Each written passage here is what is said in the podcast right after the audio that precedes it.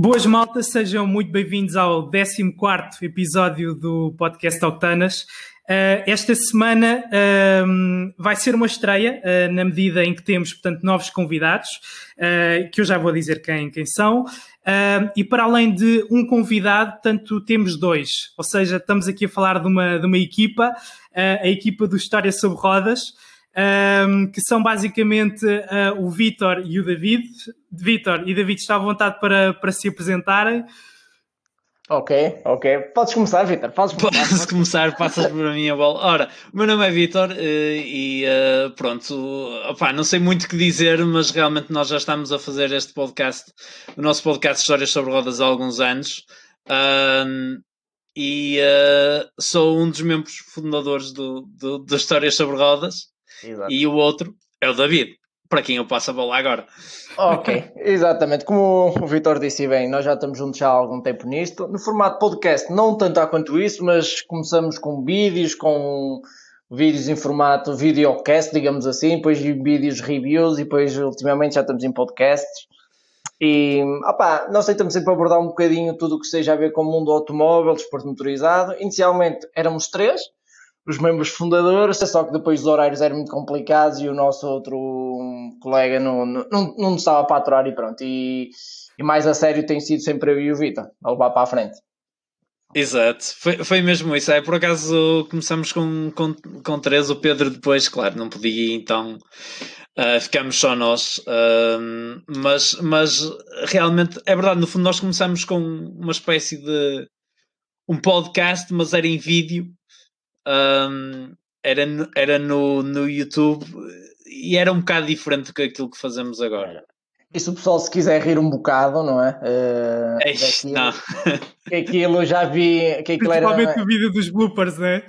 Exato, Ei, exato, é. exato, exato, exato. Isso era um clássico, isso foi um clássico, isso foi um clássico. uh, mas, mas, não, mas é engraçado ver, ver esta evolução, que no início basicamente isso foi uma coisa em que nós estamos uma tarde a beber finos, um café, ou seja, uma história que começa com uma tarde a beber finos tem tudo para dar certo, não é? E, e, decidimos, opa, nessa mesma tarde decidimos fazer o canal, decidimos comprar uns bilhetes para ir ver o Salão de Genebra Automóvel, isso já faz, já vai há uns aninhos, não é? Eh, o Eu acho que foi para aí 2015, não? Possivelmente, possivelmente. Ou seja, nessa tarde decidimos, opa, vamos a Genebra, vamos fazer um canal. Realmente foi mesmo isso, foi, uh, decidimos criar criar aquilo pá, como, quase como uma conversa de café. A nossa ideia era trazer as nossas conversas sobre carros e trazer assuntos de carros e falar sobre carros, trazer para, para, para, para a internet e opa, na altura foi o YouTube foi a plataforma foi a plataforma escolhida uh, porque na altura o podcast estava quase não havia nada a nível de podcast um, e então o que é que nós pensamos? Bom, podcast, isto está um bocado morto, porque é curioso que o podcast teve um, um teve alguma saída há muitos anos atrás, para que há 10 anos atrás, uh, e depois desapareceu do mapa e ultimamente tem vindo a ressurgir. Yeah. E uh, o que é interessante. e nós, dois anos para cá, é verdade. É, e nós na altura pensámos, bom, isto do podcast, opa, isto podcast, isto agora quase não existe. O pessoal que fazia podcast está a fazê-los no YouTube vamos fazer no YouTube. Uhum. Porque a nossa ideia nem era ter vídeo ao início, yeah, a nossa ideia yeah. era só ter áudio, mas yeah. claro, pá, com, é, era, era ao início parecia-nos estranho ter só o áudio no YouTube, uma plataforma uhum. que é de vídeo, vamos ter lá só o áudio. E então decidimos avançar para o vídeo. Yeah. Antes de, de avançarem, Vitor e, e, David, eu sim, queria sim. só um, agradecer-vos desde já uh, o facto de terem aceito o, o convite da, da, minha parte para gravarmos aqui um episódio um, e dizer também que o convite surgiu basicamente uh, porque eu estava a pensar em lançar um, um podcast. Um, relacionado com, com o mundo automóvel, desporto motorizado. Um, e pronto, obviamente procurei uh, saber o que é que já poderia haver. E encontrei uh, estes dois marmanjos uh, que foram impecáveis. Eu basicamente contactei-os para também perceber um bocadinho como é que as coisas iriam funcionar e também serviram um pouco para, para perceber aquilo que, que, já estava, que já estava a ser feito Um, e uh, desde o início gostei muito da, da dinâmica que, que, vocês, que vocês têm, do, do assunto que, que vocês normalmente trazem. Um, e, e, basicamente contactei-vos para, para saber mais ou menos como é que a coisa funcionava e tudo mais. Vocês foram, foram impecáveis. Epá, e eu pronto, pensei que, que seria também interessante trazer-vos uh, ao meu podcast, falarmos também um bocadinho, pá, como forma de, de, agradecimento também pelo facto de vocês terem contribuído um bocado para, para o surgimento do, do podcast Octanas. Um, portanto, voltando aqui também um bocadinho à, à conversa um, que, que, vocês estavam uh, a referir sobre o início do, do História sobre Rodas, um, sentem que, que, de certa forma, uh, vocês vieram colmatar aqui, portanto, uma, uma ausência, que seria um podcast português uh, relacionado com, com, automóveis, coisa que, pronto, quando vocês iniciaram não, não existia, não é? Uh, sim, Opa, antes de mais um, agradeço, agradeço essas palavras. Um, lembro-me que na altura em que o Vitor, por acaso, até foi ele na altura que falou mais, mais contigo em relação a dar assim umas dicas, o que é que se podia fazer, o que é que não se podia fazer, ele por acaso ia falando comigo.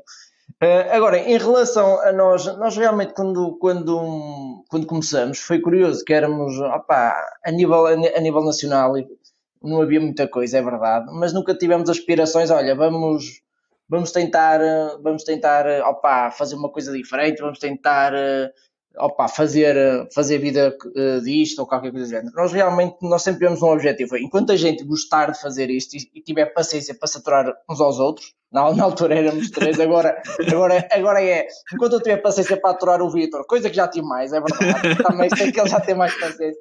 Gente, é verdade. A gente, o intuito disso sempre foi dar o nosso ponto de vista, porque eh, como tu és, hum, como também certamente eh, deves, deves acompanhar muitas, muitas publicações, automóveis e tudo mais, uhum. é sempre uma linguagem um bocado demasiado informal e em que há sempre um afastamento em relação à pessoa que está a escrever e à pessoa que está a ler. Eu acho que, uhum. Eh, que começou-se a cair um bocadinho no ridículo de, às vezes, haver reviews em que nada mais, nada menos é do que as pessoas estarem a ler a ficha técnica de um carro. Sim. Uh, e nunca dão aquele, aquele lado mais pessoal, aquele lado mais mais uh, criativo, não é? Exa exatamente, e parece que as pessoas às vezes têm medo de criticar quando realmente não é, não é assim tão bom quanto isso. Parece que estão sempre naquela, oh, e tal, não sei o quê.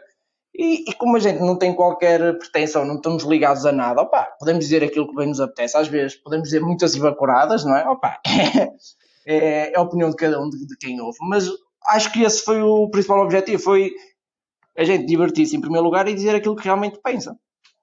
Claro, sem dúvida que sim. E como é que vocês conheceram? Não foi naquela tarde das, das cervejas? Não, não, não. Não, não, não. Não, não eu, já, eu, já, nem me lembro quando é que conheci David, mas, acho mas foi através do, do Pedro, do, do outro membro original ah, do, ok. do, do Histórias. Pedro Casamenteiro. quase, quase, quase. por acaso, por acaso foi, atra, foi através dele. E, um, e na altura, opá, nós íamos muitas vezes, estávamos muitas vezes juntos no café a beber fins. Uhum. Pá, e claro, lá está, foi aí que surgiu a ideia. Estávamos sempre a falar de carros, aliás. As pessoas à, no, à nossa volta queixavam-se mesmo disso, que nós passávamos a vida a falar de carros e não tínhamos outro assunto a não ser carros e mulheres yeah. às vezes, mas pa, pronto. Yeah, para tu veres as, próprias, as nossas próprias amigas diziam, vocês nem falam de raparigas, que gajos vocês são? yeah, era um bocado assim. Yeah, yeah, yeah. Um, mas, mas é, e, e, então foi, foi um bocado por aí. Então nós pensamos, estamos sempre a falar de carros. Pronto. E eu acho que, completando aqui um bocadinho o que o David estava a dizer, realmente é verdade. A nossa ideia sempre foi fazermos isto não para nós, mas como se fosse para nós.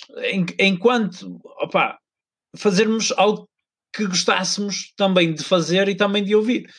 Uhum. Um, não é que eu gosto muito de ouvir as nossas vozes especialmente eu uhum. tenho que editar o áudio. É estranho, é. e tenho que ouvir aquilo em loop. Yeah, um, yeah, yeah. Especialmente quando é os vídeos que leva bastante edição e, uh, e tenho que passar horas a ouvir a voz do David. Acredita que não é fácil. Não é fácil, não é fácil, não é fácil. mas, uh, mas, mas lá está, uma pessoa diverte-se a fazer isto. E, me, e mesmo eu acho que quando passamos um bocadinho para a questão das, das reviews dos carros, eu acho que tudo começou por também havia. No, nós chegámos a um dilema. Nós chamávamos histórias sobre rodas, uhum. mas estávamos parados, não, não, não, não, não tínhamos carros, por assim uhum. dizer. Éramos okay. nós sentados num estúdio improvisado uhum. e o programa não era sobre rodas. Até que decidimos fazer um, um programa com, com os três dentro do, do carro. E um, isso foi uma questão curiosa porque fizemos o nosso primeiro histórias literalmente sobre rodas na altura. Uhum. Na altura foi com o 405 MI16. Foi, foi logo em grande, né? Foi. Não, por, não foi numa roda qualquer. Não foi numa roda qualquer. Não, foi, foi no meu carro. Eu, eu tinha comprado o carro há algum tempo e ele estava a sair do mecânico, ainda com alguns problemas, mas, uh, mas decidimos, opá, vamos fazer aqui no carro porque tem que ser. Tem que ser uma, temos que fazer uma coisa diferente. Uhum. E, um, e depois daí começou a surgir a ideia: opá, e se fizéssemos isto sempre de carro? Claro que estar a fazer nos nossos carros não é fácil. Claro. E, um, e então surgiu a ideia de começarmos a contactar as marcas para pedir carros, basicamente. E, uh, uhum. E então e foi, as nossas. Foi uma aceitação rápida por parte das marcas? Levou algum tempo? É, não, é um processo, não, não, é um processo difícil e moroso, não é? Especialmente para quem está no Norte. Porque okay. os parques de imprensa são todos em Lisboa. Todos. Okay. Todos. Uhum. Só a Hyundai e a Honda é que tem o parque de imprensa, um segundo parque de imprensa no norte, porque fazem parte da Salvador, do grupo Salvador Caetano, que uhum. tem base no norte, e então aí são as duas únicas marcas com quem uma pessoa consegue, uh, claro. conseguiu ter mais, ter mais facilidade. De resto, foi através de uhum. stands ou, ou falar com uma marca que depois reencaminhava para o stand, mas mesmo assim muito difícil, quase, uhum. quase, quase mesmo impossível, eu diria. Aliás, por isso é que também abandonámos um bocadinho, porque chegámos a um ponto em que só íamos estar a rever duas ou três marcas. Claro. Não tinha muito, muito objetivo estarmos só a falar duas ou três marcas e então tivemos que abandonar um bocadinho. falou que vocês eram pagos por eles. exatamente, exatamente. Que eram patrocinados, sabes o que é que vai dizer isso? ainda por cima, nós às vezes dessas poucas marcas que nos emprestavam os carros, digamos assim, também não falámos tão bem quanto isso, senão as pessoas dizem, opa, não é? As pessoas um, já estão, já estão a ser simpáticas. Yeah, yeah, yeah, claro, claro. Yeah. Não, é, não é um mundo fácil, não. Não, não, não, é, não, é, não, não, não parece ter realmente a, a capacidade de, pronto, de, ter todas as marcas a quererem trabalhar connosco uh, e nós podermos fazer uma análise pá, 100% aberta e transparente, sem ferir suscetibilidades, não, não, é, não é nada fácil e realmente é, é preciso ter um nível de, de jornalismo muito, muito elevado. E que em Portugal não é fácil não estamos a falar de, de, outros países lá fora em que, pronto, em que o jornalismo automóvel, há muitos anos, cá com o aparecimento até do Top Gear, começou a, a notar-se muito diferente do que era aquilo by the book, não é? Quer dizer, eles dizem aquilo que querem e bem lhes apetece e as marcas no ano seguinte estão lá claro, um, claro. a mostrar, olha, temos aqui este carro, pá, está melhor, experimentem, vejam, sintam as melhorias quer dizer, é, é outro mundo completamente diferente. Sim, sim. E só, só uma pessoa, só nessas, digamos, alturas, quando começamos a trabalhar assim mais de perto com, com o setor automóvel, digamos, é que percebemos que o nosso piso é tão pequenino, ou seja, é meia dúzia de carros em Lisboa, nós somos um piso pequeno a nível territorial, mas completamente dividido. Se estás no sul, se estás em Lisboa, propriamente dito, ainda te safas. Se estás fora de Lisboa, é, tá, estás lixado. E depois realmente é um, é um mercado muito pequeno em relação à Europa, já nem falamos do resto do mundo, porque os carros, mesmo, mesmo foi, foi curioso, que muitas vezes eu e o Vitor trocamos mails e as, as próprias publicações de automóveis estavam à espera dos carros de um dos outros. Ok, uhum. olha, agora para a semana vai, vai, para esta revista, depois para a semana seguinte vai para aquela edição online. Ou seja, o, o, o, parque, o parque automóvel de imprensa em Portugal é mesmo relativamente pequeno. É curioso, que eu comecei a prestar até muito mais atenção nisso, que se uma pessoa vai ver tipo os testes nas revistas e tudo mais, as matrículas do carro são sempre, é sempre o mesmo. Yeah. É sempre o mesmo carro, ou seja, aquele carro anda um ano a rodar as publicações todas, por isso é que o pessoal tem que estar sempre à espera do carro e, e é complicado, e é complicado. E tanto fora de Lisboa, pior é. Sim, sim, sim, sim, sim. Acredito, acredito perfeitamente. Uh, o, o, nome Histórias uh, sobre, sobre Rodas uh, surge de uma forma natural, foi muito pensado, havia muitos nomes em cima da mesa. Recordam-se um bocadinho desse, desse processo, de como é que, de como é que surgiu o nome? Opa, isso, isso foi no Natal fatídica tarde, não é? De, dos finos. Ah, Opa, foi não- tudo! então. Não, aquilo, aquilo há dois pontos na, na nossa vida. Antes dessa tarde e depois dessa tarde. Ok.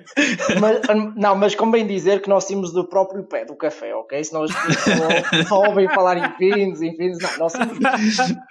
Opa, eu, eu agora aqui vou, vou aproveitar que também tenho que agradecer o Vitor, porque é verdade. Eh, o Vitor é a parte, a parte edição, a parte de trabalhar os vídeos, o som, é muito com ele. E eu às vezes em tom de brincadeira faço sempre esta analogia. Ó Vitor, eu sou o Steve Jobs disto, tu és o, o, o Wozniak, eu é que tenho o crédito, a cara bonita, tu é que trabalhas, percebes?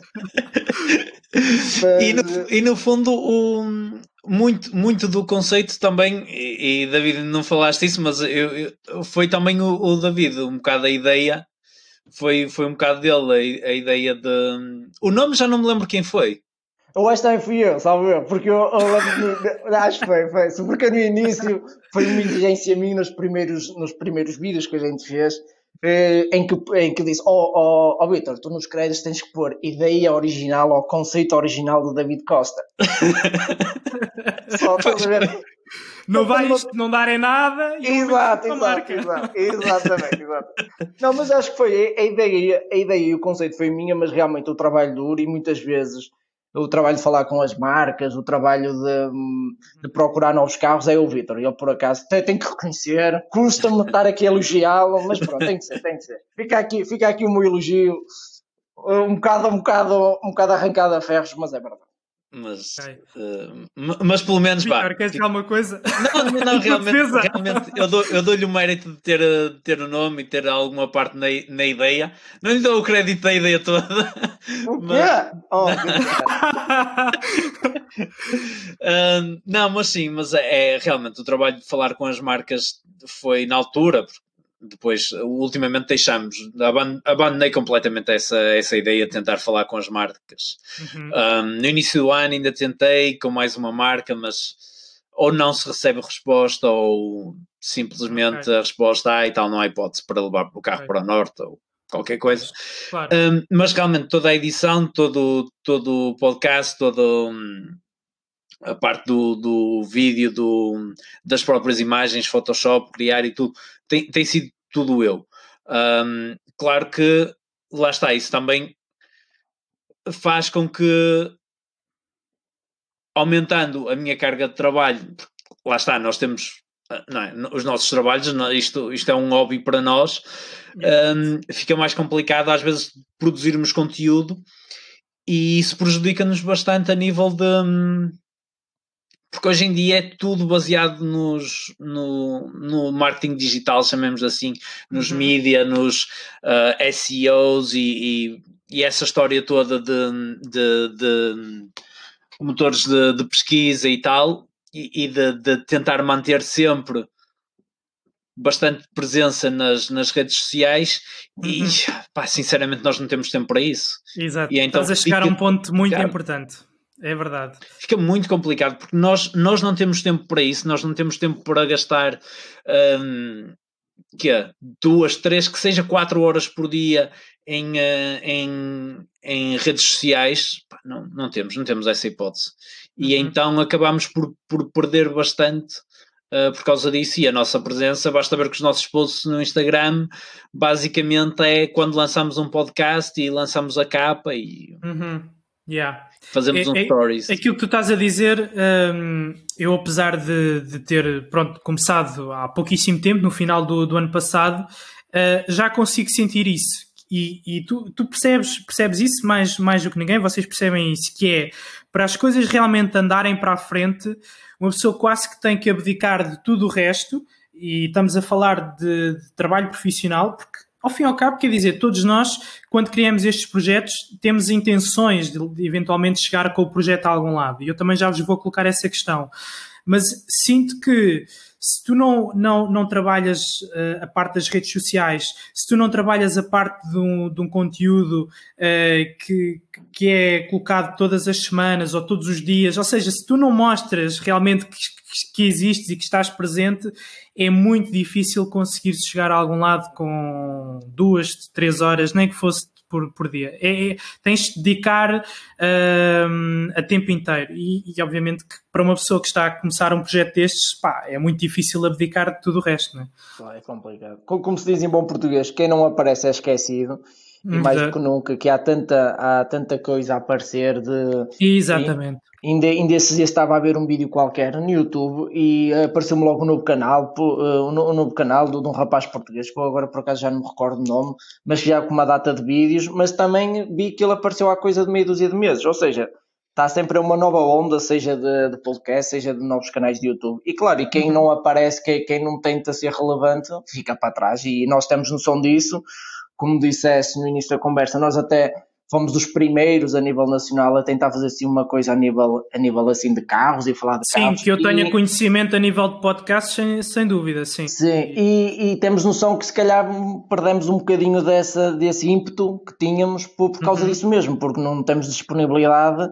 Uh, não, não temos disponibilidade que, que requer, requer muito trabalho e sobretudo tempo tempo que, como tu dizes claro. bem, não é fácil. Sim, sim. É fácil. sim, sim, é verdade. E, e, é engraçado que quando tu começas um projeto, uh, parece que tu tens uma aceitação uh, relativamente rápida. Mas sim, depois, sim. se tu não, não consegues, por algum motivo, profissional ou que seja, uh, alimentar esse, esse ímpeto, como tu disseste, rapidamente cais uh, e depois é muito difícil voltares a, a conseguir ter, ter aquele ritmo. Até podes ter bom material, uh, mas se esse material não for contínuo, se tu não tiveres uh, aquela pontualidade, é muito, muito complicado de, de, conseguir. Principalmente, pronto, tendo em conta que todos os dias aparecem projetos diferentes. Uh, há muitas pessoas que já trabalhavam no YouTube, como eu estava a falar com o Vitor off the record, que estão agora a passar para, para os podcasts, sim, sim. já levam depois uma bagagem de, de, seguidores muito, muito maior. Claro. claro. que eles também tiveram que, pronto, o seu tempo e obviamente que tiveram o seu trabalho para, para chegar a esse ponto. Mas é difícil, pá, tu conseguires uh, quando tens que, pronto, que abdicar de coisas que, que às vezes não, não consegues mesmo. E, e, e depois uh, há a questão de que a única ma maneira que tens de voltar acima é é basicamente pagares. Pagares ao Mark Zuckerberg ou, ou, ou, fazes uma promoção no Facebook ou no Instagram ou nos dois ou qualquer coisa, ou então continuas em, uh, numa, numa, curva, numa curva decrescente porque basicamente acaba por ser isso e tu vês publicações que tenham 100 mil seguidores no fundo os posts deles vão chegar a quê? Mil, dois mil, três mil, quatro mil yeah. Uhum. A não ser é, que consigam pagar e consigam ter, ter outra projeção. Porque Sim. realmente hoje em dia é, é complicado. Basta ver a quantidade de anúncios que há no Facebook e no, e no Instagram, porque é mesmo isso, as marcas vêm-se forçadas a pagar. Eu, um, eu lembro-me de uma vez alguém de uma publicação automóvel me ter dito: opá, eu nunca na vida vou pagar para, para um anúncio do Facebook e dois ou três meses depois eu vi um anúncio deles no Facebook. Enganou-se. Opa, uh, simplesmente yeah. perceberam que yeah. por meia dúzia de trocos consigo ter um anúncio e consigo ter um alcance pessoas é. sim, sim, no meu site. Yeah, é verdade. E principalmente quando muita gente no início usava o Facebook como ferramenta de, de divulgação, eles a certo momento mudaram ali os algoritmos e aquilo tu para receberes uma notícia de uma certa página que tu seguias, tu vias-te desgraçado. Eu, eu, cheguei a ponto assim, mas eu lembro-me de, de, seguir esta página, esta página não publica mais nada. Depois eu ia pesquisar essa página em questão, depois tinha lá boas boas cenas publicadas. Eu dizia, então porquê é que eu não estou a receber? Porque aquilo era muito pela interação, pelos comentários, pelas partilhas, por não sei o que mais. E infelizmente nós estamos numa época o que interessa é quantidade mais do que qualidade. Uhum. E por isso é que nós temos, seja no YouTube, seja onde for, quase publicações, seja do que for, a lançar vídeos por dia. Uh, uhum. Todos os dias orgulham-se de lançar um vídeo por dia. Isso é impraticável, mas é? claro que a qualidade ou é de coisas que ou são. Agora está muito na moda aqueles vídeos com tops de tudo e mais alguma coisa.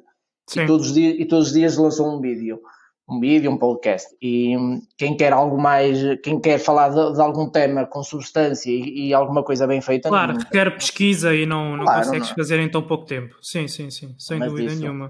Mas isso lá está, é uma luta, é uma luta em que, em que estamos todos. E, e juntando a isto, estamos em Portugal, que é um mercado, um mercado pequenino, não é? Porque yeah. convém esquecer que a língua portuguesa é bastante falada no mundo, mas os brasileiros ouvirem português a falar não estão para aí virados, não é? Sim, sim, sim, é difícil. É. E, e, e, por acaso ele fala agora nisso e é curioso porque eu, eu às vezes vou ver as nossas estatísticas ah, do, sim, sim, sim. do, podcast e a maior parte dos nossos ouvintes são efetivamente do, do Brasil. E é e ficamos admirados. Nós, eu, na altura estávamos a falar de 50%, agora está cerca dos 40%. Ok. Mas nós, porra, mas nós não falamos com ninguém do Brasil, nós não chegamos a ninguém do Brasil, uh, nós you know, não, não temos contacto, nem os nossos vídeos chegam muito. Uh, são apontados a esse mercado. Uhum. Como, é que, como é que conseguimos ter, eh, ter tanta gente no Brasil? Porque realmente é um mercado muito maior e é um mercado que, que é totalmente diferente. Sim, tem sim, muito sim. mais sim, conteúdo, sim. mas também tem muito mais gente a ver. É, exatamente. Eles têm, têm muito conteúdo também. Um, por exemplo, eu lembro-me de um canal, já não chega há muito tempo, mas sei que eles continuam vivos e de boa saúde, que eu gostava muito, que era o Amigos uh, por Carros, uh, que é um canal do YouTube uh, brasileiro, que eles até faziam. Fazia um bocadinho à semelhança do que vocês faziam no início, que era uma espécie de, de podcast em vídeo no, no YouTube. Sentavam-se todos a uma mesa e falavam. Vocês, se quiserem, até podem, se não conhecem, podem pesquisar. É, é bastante interessante. Os temas que, que eles um, pá, eles tinham um tema muito engraçado que era o Restos de Ricos, que era basicamente eles falarem de carros pronto, que os ricos compravam e depois abandonavam e que estavam a, a, super bom preço, aquelas uh, banheiras uh, cheias de problemas e consumos altíssimos, mas que os gajos adoravam falar sobre aquilo. E, pá, este carro é muito mais barato, não sei o quê, pá, aquilo é engraçado, é, é muito fixe. Um, Isso é uma boa ideia, mas lá está, é outra coisa que no mercado português, no mercado automóvel é português não funciona. Eu vejo os vídeos do, do Top Gear, Fifth Gear, e eles têm aqueles SL500, os, os, mesmo os, os CL500, pá, dados, quase dados, e aqui uma pessoa olha, não, isto é muito caro, como é que isto custa yeah, 10 yeah, vezes yeah. mais em Portugal? Yeah, yeah, yeah, é verdade. Mas na Inglaterra também é um, é um caso à parte, pronto, que... Muitas razões, muitas só eles razões. é que querem comprar aqueles carros, não é mais ninguém... É, e... quem, vai, quem vai à Inglaterra comprar carros é para peças ou para... Ou para e é um mercado totalmente isto. diferente, é um mercado que tem é. uh, incentivos ao abate, é um mercado que tem, uh, tem preços mais baixos, olhando ao preço do, dos salários e ao poder de compra, é um mercado que tem só carros, não, os, aqueles carros não dão para mais nenhum país, basicamente, a não ser o Japão, que ninguém vai a Inglaterra buscar carros para o Japão.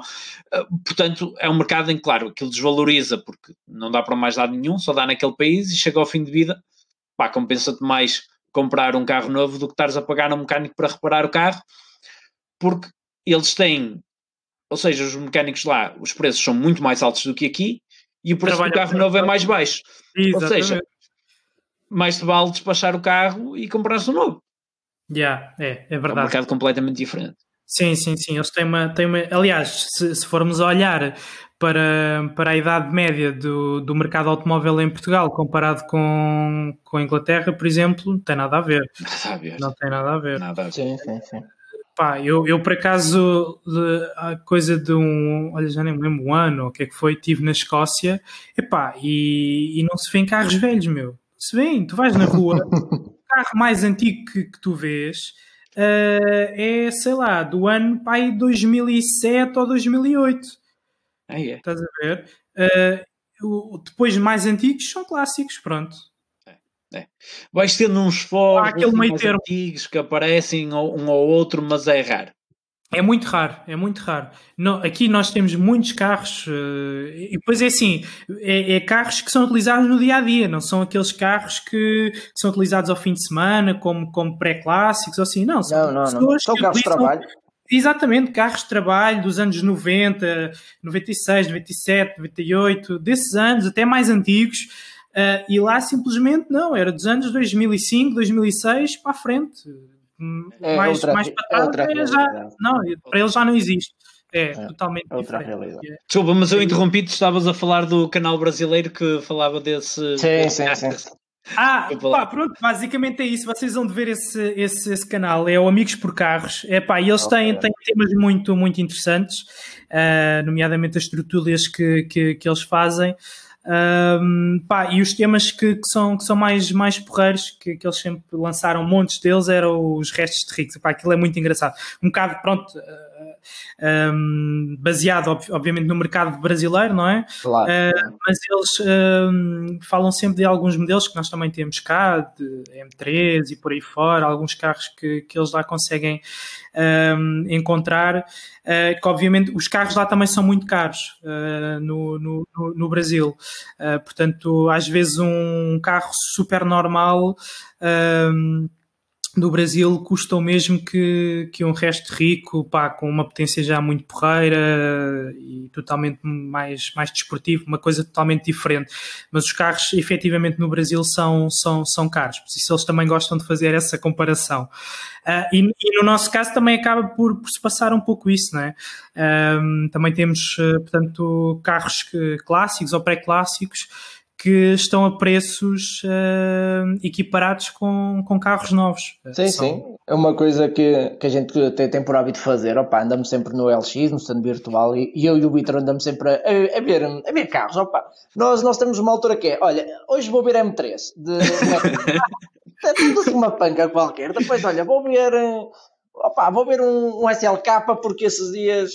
Aham, uh -huh. na estrada viam na yeah. estrada onde a não estava. Yeah, yeah, Até vou ver. E realmente o mercado dos usados em Portugal às vezes é ridículo, porque são preços proibitivos e ou realmente encontras um, uma pessoa que está muito aflita e precisa de dinheiro e faz uma, um negócio com ele. Agora, se te metes em stands e tudo mais, e se queres um carro é de, uma, de uma gama um bocadinho melhor, é muito, é muito complicado. São preços muito, muito, muito, muito complicados. Mas pronto, é, é, nossa, é a nossa realidade. Mas, yeah.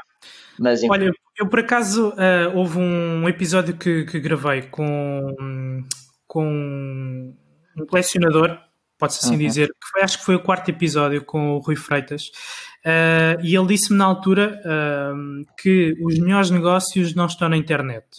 Ah, estão, estão ao fundo da, da rua, ao virar da esquina, Uh, pá, na internet, porque na internet aquilo funciona da seguinte forma: vocês sabem, ah, está uh, um gajo que pôs um carro igual ao meu a 5 mil euros, epá, o meu está melhor do que o dele, eu vou pôr a 5,5 ou 6, na hipótese.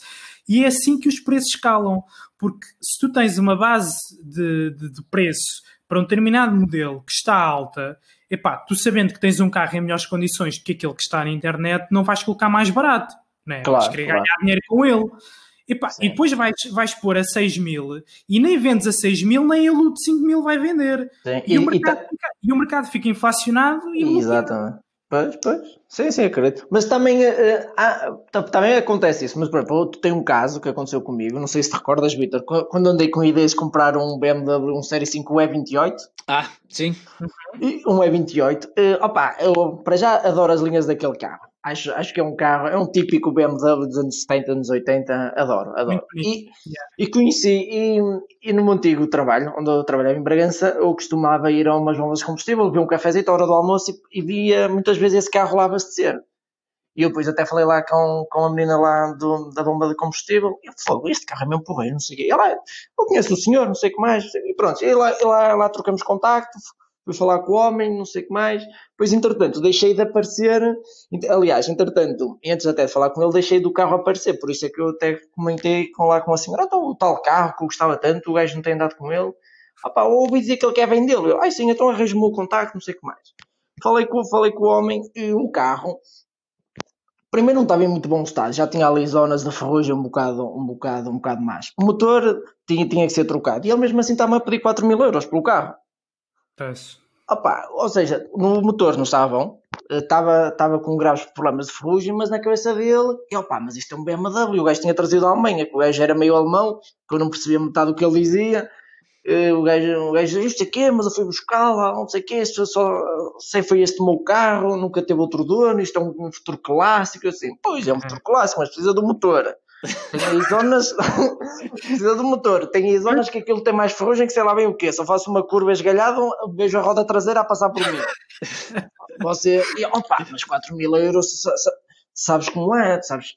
Eu acho que as pessoas também começam a ficar um bocado com, com a ilusão de que tudo o que tem mais de 30 anos, e se for de uma, de uma marca de um bocadinho com uhum. prestígio, é é um clássico instantâneo. As pessoas começam logo a pedir ali exorbitâncias pelo, pelo carro, porque o carro, ou ainda ele disse, opá, dou 2500, ainda vou, porque, depois eu tentei me informar, ainda para mais era, não era a gasolina, era, era a gasóleo.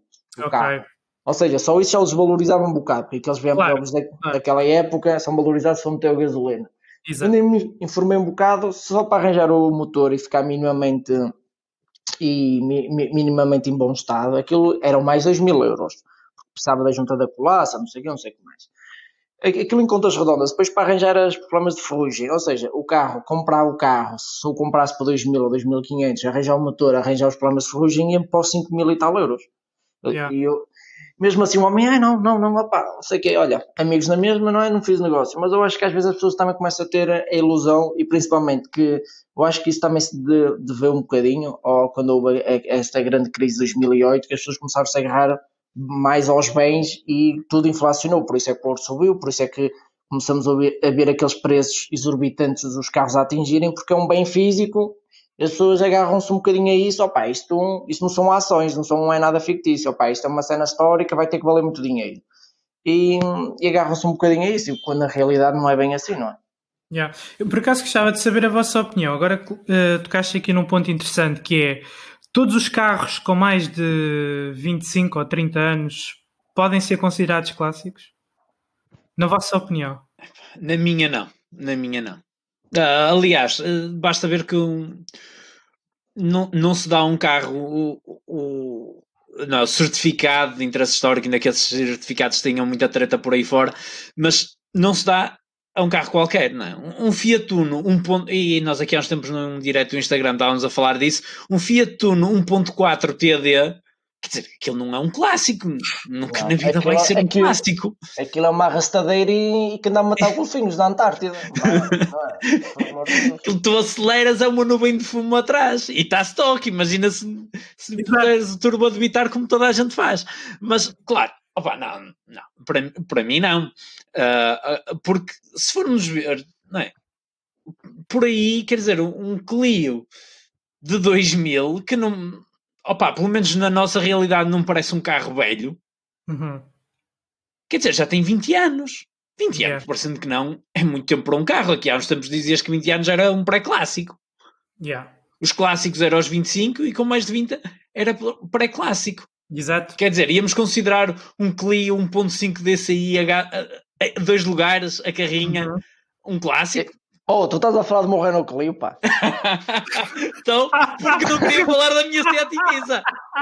Isto é assim, isto é assim, acho que calhanço. Não, mas concordo com o Vitor, concordo com o Vitor. É, Exatamente. É, é, é, não, eu não concordo com ele. Eu acho que tem que haver um bocado de bom senso. Opa, carros em que são produzidos aos milhares e vendidos aos milhares, por muito bom estado que esteja, não é? Opa, não pode ser considerado um clássico. Agora, uh, se for um carro que se calhar 40, 50 anos até pode ter sido vendido a, a magotes, mas se calhar já há poucas unidades. Aí, opa, concordo, mas lá está, tem que haver bom senso. Agora não é por auto, automaticamente tens 30 anos, és um clássico. Então, olha, eu também já sou um clássico, maravilha, não é? Mas tem, não, temos que, eu, ter, yeah. tem que ter bom senso. Eu ia dar o exemplo, por exemplo, do carro que falámos antes do, do, do, do meu Peugeot. O Peugeot 405 um GRD, um carro a gás óleo, aquele não é um clássico, nunca yeah. na vida. Mas no caso do meu, um, o, o, MI16, estamos, ah, a falar de, estamos a falar de um carro que saíram poucos. Yeah. Uh, sim, exatamente. Muitos acabaram desmantelados para, para fazer 205 uhum. e claro, é um carro que aí já tem interesse, porque estamos a falar de um carro com uma relação peso-potência muito boa. Yeah. Uma relação tem... quase, eu acho que na altura era igual ao peso-potência ao Mercedes, aquele um, o, e... o, e 190 O, o Cosworth 2.3? O Cosworth. A relação peso-potência não era muito diferente. Yeah. Estamos a falar de um carro e que anda bem. E é mais antigo. O, o 190 apareceu depois. Exato. Uh, isso já não sei. Já não sei quando é que o 190 aparece. Sei que o, o MI é de 88. Uh, então, então se calhar já havia o 190. Se bem havia. que os Cosworth apareceram depois. Pois, mas são mais ou menos da mesma altura. Sim, sim, sim, sim. sim. Não, mas o, o Mi 16, uh, o, ai, 505, não é? 405. 405, exatamente, exatamente. 505 é que é o anterior, não é? É, é o 505 é o anterior, tipo, tipo para comprar um STI por acaso na altura, um 505 STI. Uh, ainda está lá num barraco no, no meu mecânico. Um dia qualquer, quando acabar o restauro de 405, se calhar ainda me vir para esse. Depois vemos. Ok, mas estava eu a dizer que esse carro na altura, quando saiu, um, tinha realmente uma relação peso-potência uh, brutal. Uh, e estamos a falar de um carro que, que tem pedigree de, de, corridas, portanto, dos os 405 uh, ah, nos anos 90 correram na, nos BTT, BTCC. Uh, e, o, e, o, e, no Dakar, o, e no Dakar também, aquela versão especial em coupé. Do, exatamente. Um, Esqueci-me agora o nome dele. O, o Toivonen, né? não é? Não, acho que não era o Toivonen, que, que ele depois Aquele depois até foi fazer o Pikes Peak no 405. Exato. Ah, já sei, já sei, já sei. Falha-me agora o nome. Isto, isto da memória já não. Ver altura até, eu lembro que uma altura até foi ao Caramulo que nós fomos, ou não, já estou a confundir. Foi ao, ao Expo Clássicos e até tinha lá figuras assim, carrinhos de brincar, figuras assim pequeninas e tinha lá esse. Esse 405 uh, do, do, Pikes, do Pikes Peak. Yeah. Pá, já não me lembro ah. quem era. Já não me lembro. Não, é o Ari, Ari Vatanen. É o Ari Vatanen, Ari Vatanen. É, exatamente, exatamente. É o Ari Vatanen.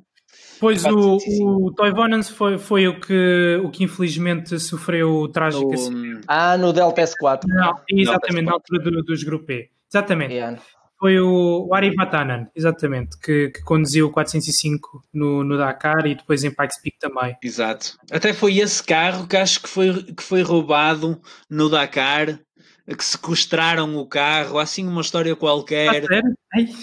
Ah, Opa, eu, eu, sei que já escrevi sobre isso num, num, num ah, artigo qualquer no, no site. Um, acho que foi, e, uh, e acho que quem era o copiloto dele era o agora presidente da FIA, o, um, aquele baixinho francês. O Jean Todt. O Jean Todt. Hum. Jean. Ah, acho, que era, acho, acho que estavam os dois e acho que na altura lhes roubaram o carro e pediram para uma recompensa, assim, uma história qualquer.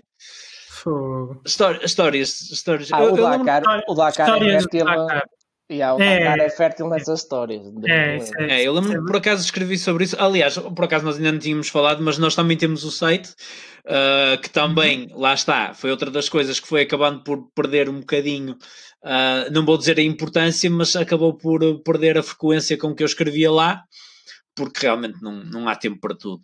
Um, mas realmente na altura lembro-me que escrevi um, um, artigo no, no site sobre o Dakar e, um, e então, lembro-me dessa história. Façam favor de ir ao site do Histórias sobre Rodas e informem-se. A informação é, está lá. É, é, está lá. Procurem. Deve ser muito dedicado ao Dakar, é isso? É, é aquilo, aquilo é da história do Dakar. Um, histórias curiosas sobre o Dakar. Sim, sim, okay. sim. Ok. Diz David, desculpa interromper. Não, não, não, só está a dizer que nós somos tão maus publicitários que até esquecemos de divulgar todas as plataformas que nós temos. Nós, nós, é, uma, uma, nós é uma panóplia de, de, de plataformas, nós estamos em é todas as. mas pronto, mas é isso.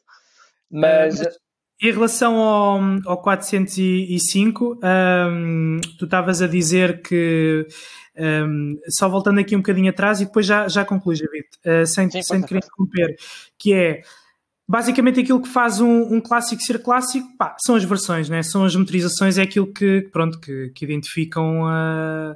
Podemos estar aqui a falar de um pouco, de, como o David também já referiu, da, da questão da, da, da, produção, ser limitado ou não, mas ao fim e ao cabo a gente quer é motores performantes, é isso é que, é que diz que aquele carro realmente é, é um clássico em relação ao outro. Não é? Uh, por exemplo, vocês consideram uma 4L um clássico? É, é, é curioso.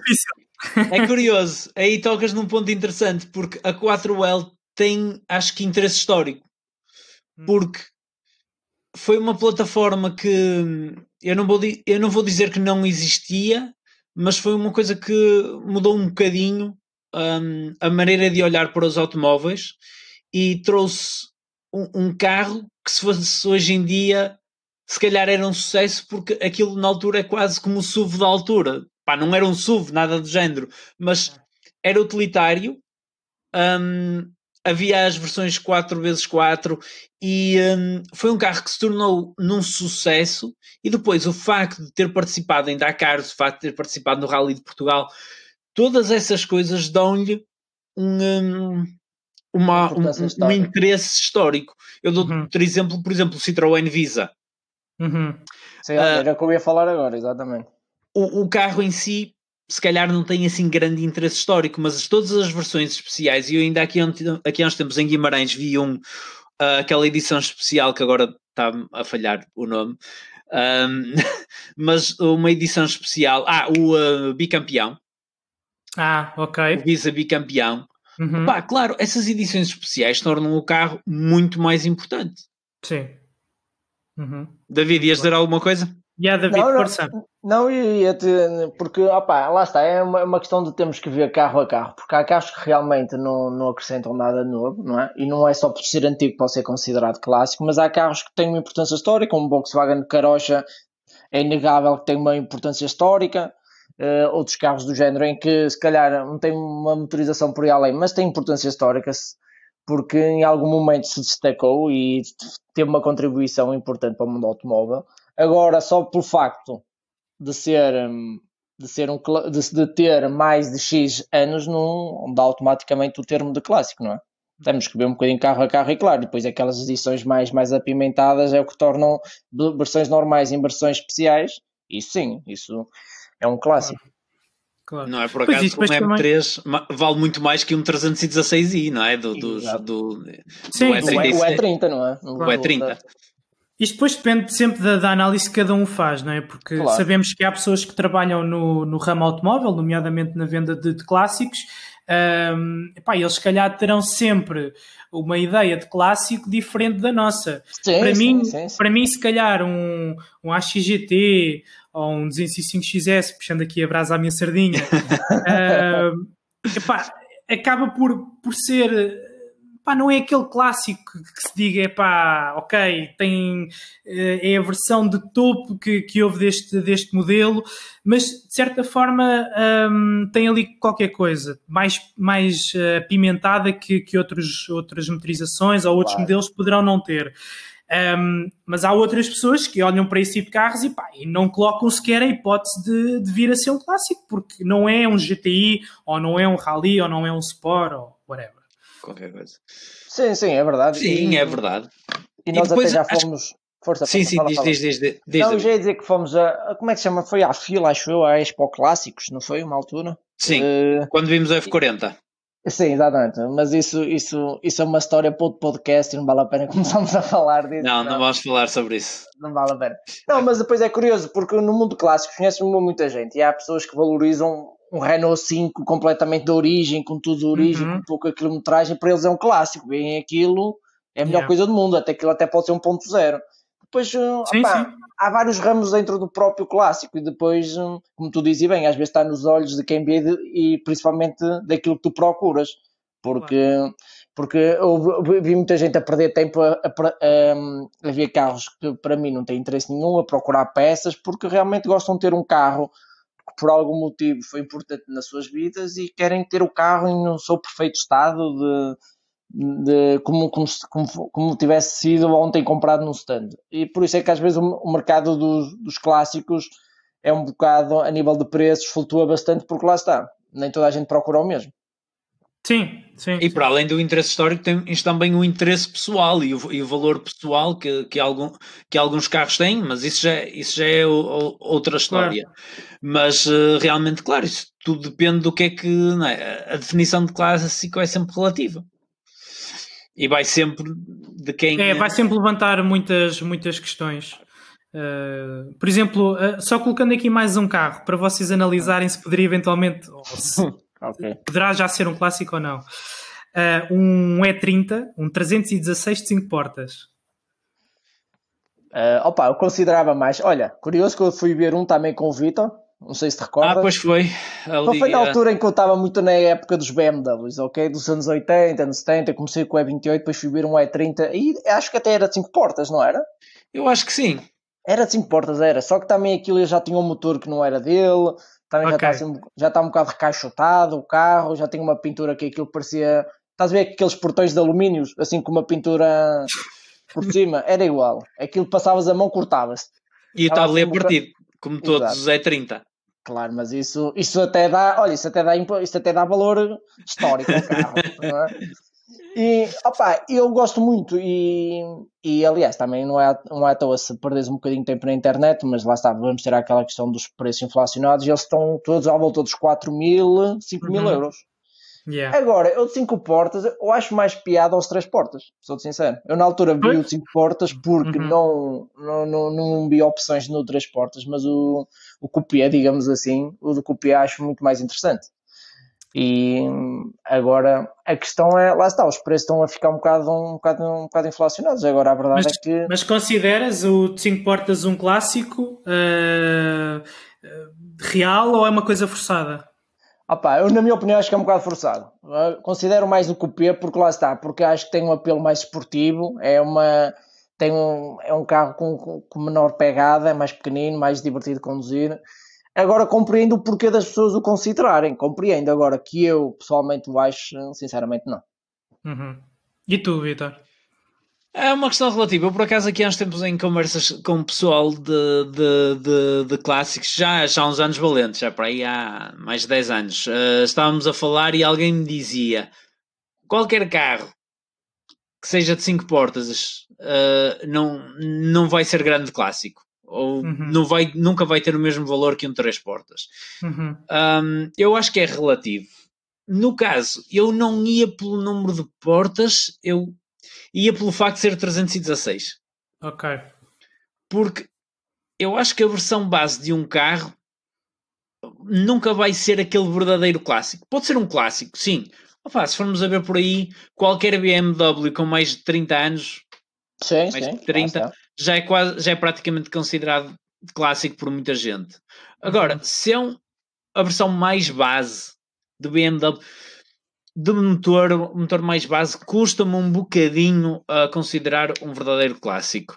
Um, não vou pelo número de portas, isso para mim é um bocado, é um bocado relativo. Lógico que se estivermos a falar, e isto, claro, vai muito para a competição, porquê?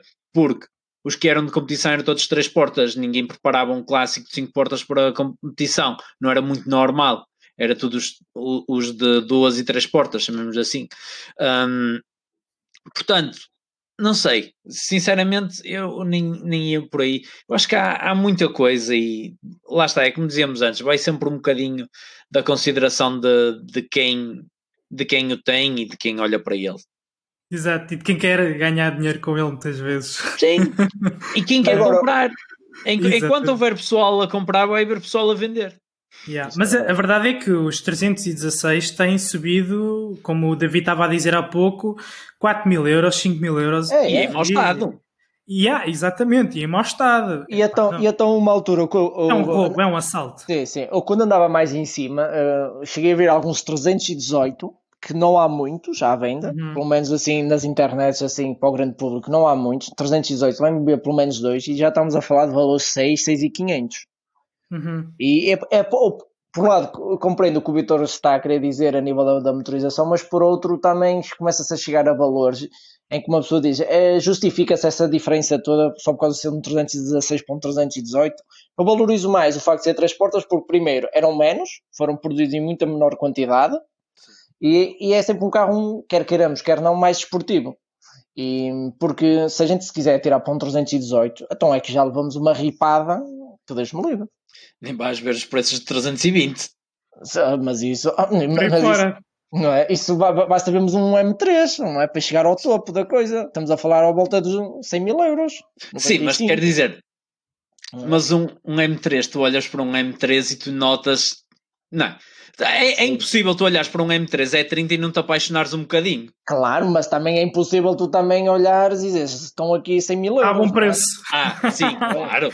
yeah, yeah, yeah. Agora, Mas é que há, há, um, há, há, dispara, porque, por exemplo, nós chegamos ali aos 325, que, que são os, os, logo abaixo do. Ah, depois ainda há ali os 320, né, que houve aquela versão que só houve cá em Portugal e em Itália, ah, uh, sim, que tem sim. 200 cavalos ou 192, ou o que é que é, que esses também já se vêem aí por 17, 18, 19 e 20. Só que depois uh, para. E depois dispara, yeah. é uma é. coisa impressionante. Aquilo dispara completamente. Yeah. O, o M tem muita força, né? Tem, tem, tem. Olha, Qualquer é, carro é, M.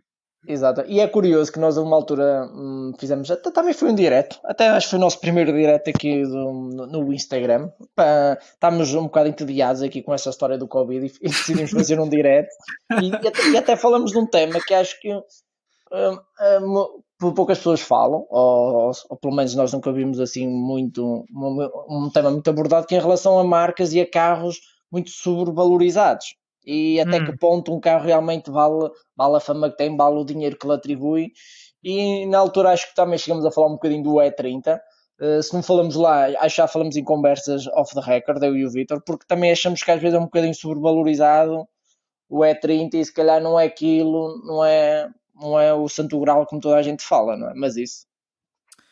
Pois é, lá está. Pois depende muito. É, é, é, porque é assim, eu, mas eu também te vou dizer uma coisa: eu reconheço mais rapidamente um E30 como, como sendo um carro pá, capaz do que às vezes se vê em carros caros uh, que, pronto, que a mim não me dizem nada. Por exemplo, se estivermos a falar de um, um Mercedes, um 280 SL, daqueles mais antigos, banheirões, que aquilo não Sim. curva nada, aquilo não, pá, e andar mesmo assim pouco.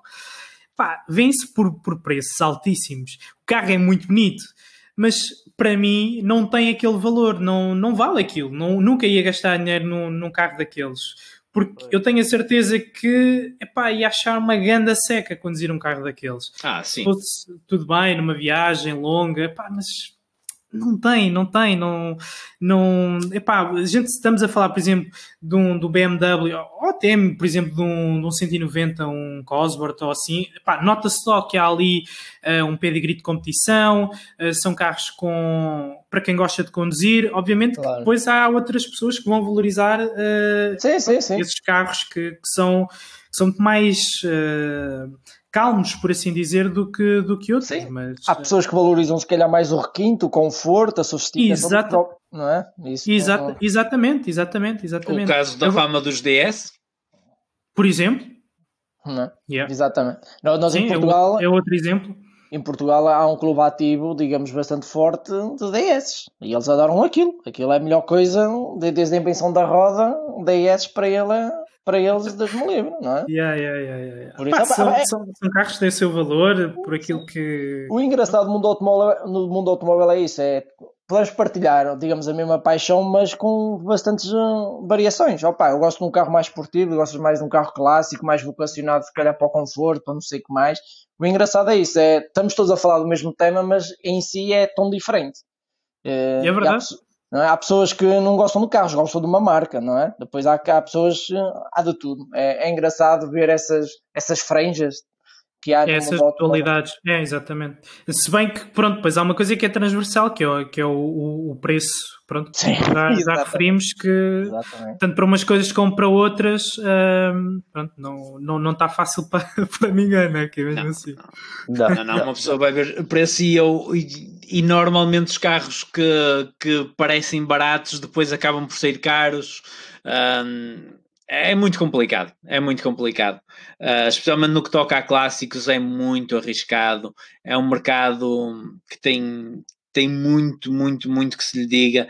Tem muita gente a querer enganar os outros. Tens muitos carros que foram maltratados a vida toda e depois são vendidos como clássicos. Uhum. É complicado. O mundo dos clássicos é complicado. Yeah, e depois há pessoas que não têm no...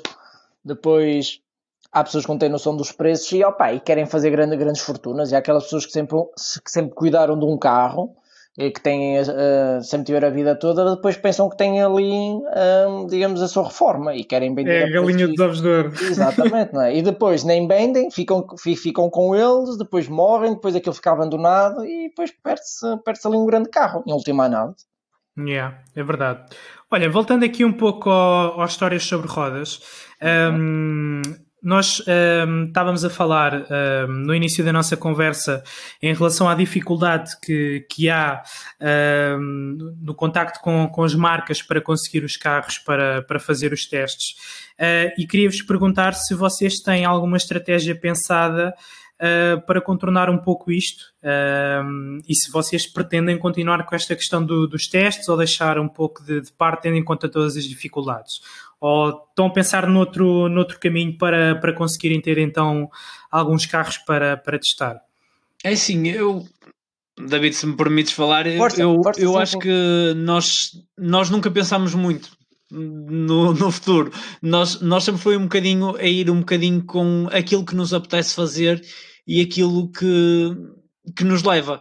Porque hum, é, é um bocado isso, e daí nós termos tido tantas variações a nível de um programa em podcast, depois passamos para reviews, depois podcast e juntamente tínhamos o site e não sei o que, não sei o que mais, porque sempre fomos fazendo um bocado aquilo que nos apetece e é, é, é, é um bocado essa também aquilo que nós gostamos de ter a liberdade de fazer aquilo que nos que nos dá na gana. E sinceramente, e eu agora falo um bocado por mim e penso que o David é capaz de partilhar um bocadinho da minha opinião eu não estou muito virado para testar carros novos primeiro porque eu não vejo nada de, de, grande interesse, sou muito sincero.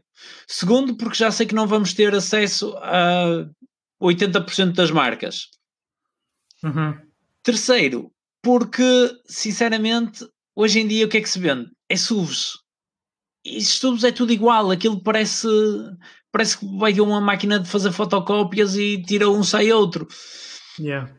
E portanto não vejo assim grande interesse e, e sinceramente dá-nos mais gosto estar a falar de carros e, e, é mais fácil, vamos ser sinceros, lógico que é muito mais fácil estarmos a falar, uh, uh, não é? temos um telemóvel, temos uns microfones, estamos a falar, é muito mais fácil do que estar com câmaras, com GoPros, com claro. a fazer viagens, a reservar aqui, reservar ali, não é? Todo, toda uma, uma logística para testar um carro que acaba por ser complicado. E depois para fazer imagens exteriores, imagens interiores e depois isto e depois aquilo.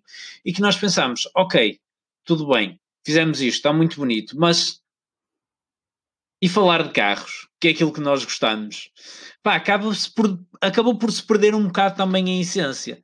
Um, e portanto eu não vejo, não vejo, pelo menos da minha parte, uh, grande interesse a esse nível e para já, pelo menos, não vejo grande, grande motivação. David. Uhum. Uh, não, faço das minhas palavras as, as do Vitor, uh, porque a verdade é uma. Um, a principal, um, o principal motivo que nos levou a fazer reviews era a questão de opa, poder conduzir carros novos e falar deles. Mas nós chegamos a um ponto, seja subs ou não subs, uh, que a gente ainda chegamos a testar alguns carros. a gente chegou a comentar muitas vezes isso. Se uma pessoa tiver umas vendas nos olhos, tu não consegues distinguir em que carro é que estás.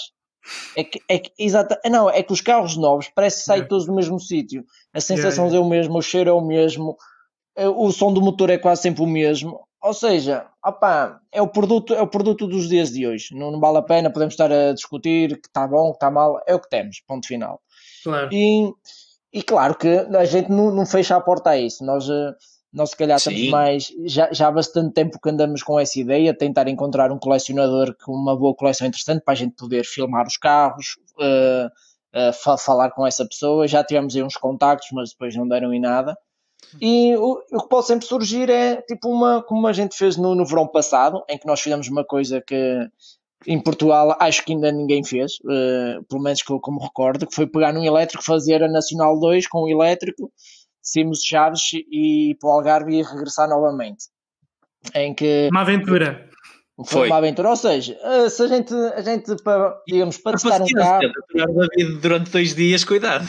Yeah, não foi fácil, não foi fácil. Aquilo, Querem aquilo partilhar assim algumas coisas que, que vos tenham acontecido durante essa, essa tour pela Nacional 2 e como é que foi a experiência da, da Nacional 2? Porque Uh, convém dizer que, que é uma das rotas mais, mais importantes uh, do, nosso, do nosso país, né? uma das estradas uh, mais emblemáticas.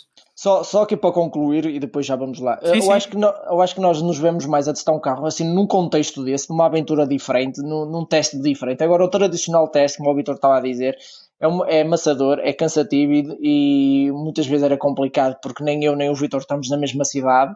Ou seja, o fim de semana que tínhamos para a família tínhamos que dividir para testar um carro e lá ia um dia e por isso é que tão cedo a gente se calhar não vai voltar a esse modelo, mas sim numa aventura como dessa que falamos da Nacional 2. Aí, aventura, aí histórias temos muitas, desde que quase, que, quase, que ia, quase que ia haver um suicídio no meio da, da, da estrada, não era? Que eu já não estava para o Vitor, que é muito bonito, mas aturar dois dias seguidos aí do mesmo carro não é fácil, não é? Mas.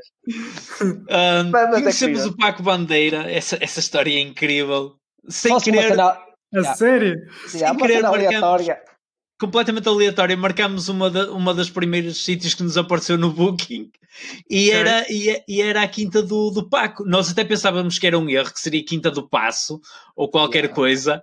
Chegámos lá, era mesmo a Quinta do Paco Bandeira. Nós íamos eu... no caminho a gozar. É pá, já viste que nos calhava a Quinta do Paco Bandeira ainda levávamos na boca ou qualquer coisa. yeah. uh, e ele assim, ter com brincadeiras. Yeah. E chegámos lá eu... e era. E, e era mesmo. Yeah, yeah, Uma conversa fantástica com ele sobre teorias da conspiração. E, era, era. E logo. Esquece. Opa, incrível, incrível. Um, uh, uh, opa, muitas histórias, muitas histórias. A ah, história das Dundaps. Exato, meu. Apanhamos uns. De, opa, três, três, três, três, três tipos de Zundaps também fizeram a Nacional 2. Oh, mas havia lá um gajo que que embrunhava qualquer um. O gajo andar numa zundap, ela devia estar toda turbinada. Ele ali a dar, a dar alto pau. Opa, mas é, é curioso. E o melhor disso foi mesmo pôr em teste que nós, tanto eu como o Vitor, relativamente a essa história dos elétricos, sempre tivemos bastantes reservas. Ainda continuamos a ter. E mais, mais do que estávamos a mandar poças pescada para o ar, como toda a gente gosta de mandar poças pescadas disto e daquilo, foi meter claro ao teste. Mas massa, exatamente. exatamente. Opa, vamos realmente ver se, se, é, se isto é tão maravilhoso como se diz ou, ou não, ou, ou se isto não tem futuro nenhum. E realmente, opa, fizemos uma coisa que nunca se tinha feito e, e foi, foi curioso. Yeah. E foi. E, e mais. Força, força, diz, diz. Ainda no outro dia estava, estava apareceu-me um, um dos vídeos, estava, estava à procura de uma coisa, apareceu-me um dos vídeos que nós fizemos no, no Instagram. E, e nós estávamos pá, super animados com o carro, super estáticos mesmo, porque o carro, é verdade, o carro portou-se para ser um elétrico e um SUV, portou-se lindamente, a bateria durava, bué, aquilo, esquece. E por acaso dava pica de conduzir, e, e foi uma das coisas que nos surpreendeu, foi mesmo que, opá, isto não é nada mal para um futuro elétrico, um carro destes é bastante é. divertido de conduzir. Um, Aliás, a frase que ficou dessa viagem foi: se o futuro for assim, que venha ele, não é? É. Porque a autonomia para 400 e tal quilómetros a brincar, mas sem, sem exagero, nós, o carro chegava de Chaves ao Algarve com uma paragem e nós fomos. Okay. E nós não fomos bem. andar devagar. Pois, exato. yeah, yeah. Até porque o carro, sendo elétrico, aquele binário imediato, puxa-te para carregar no acelerador e para puxar por ele.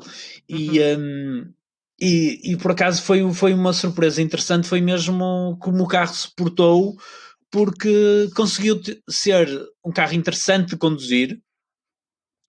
E eu nunca mais me esqueço, isto ainda não foi na Nacional 2, mas eu fui, eu peguei no carro uh, no Porto, fui, eu trabalhava em Coimbra, e quando cheguei aqui acima fui, fui ter com, com o David onde ele estava a trabalhar e disse: Vamos dar uma volta.